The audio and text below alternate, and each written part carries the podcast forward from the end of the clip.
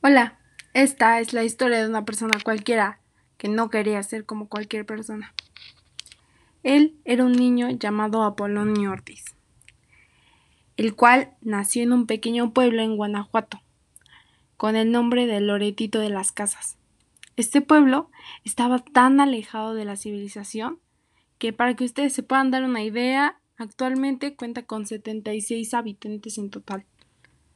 Apolonio creció en su pueblo, pero fue hasta los siete años que su padre decidió probar suerte yendo a vivir al Estado de México.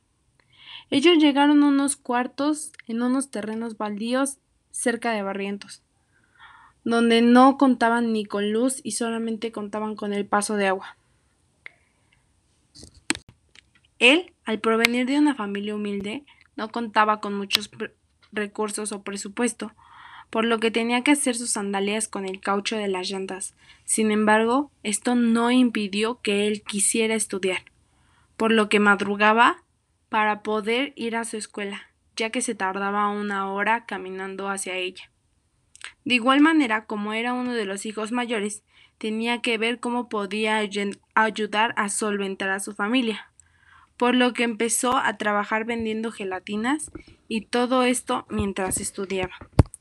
Durante todo este periodo en el que él crecía le costó demasiado trabajo terminar la escuela tanto la primaria como la secundaria, debido a que sus padres solamente habían terminado hasta tercero de primaria, por lo cual nadie lo podría orientar.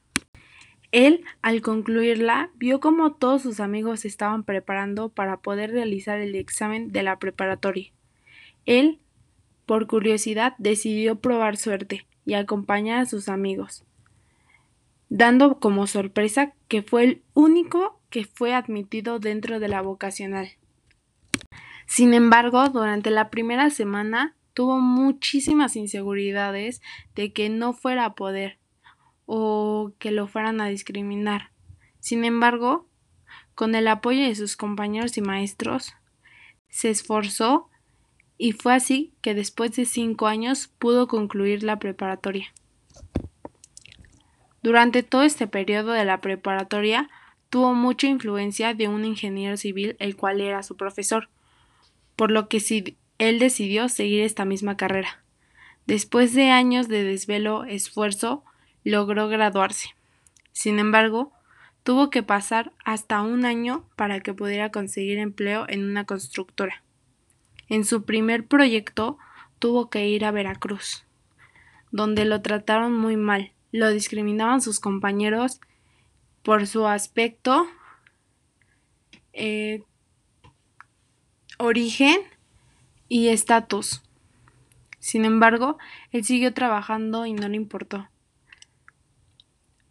Poco a poco fueron terminando el proyecto y al momento en que este fue concluido, él solamente respondió a sus compañeros Algún día ustedes necesitarán mi firma.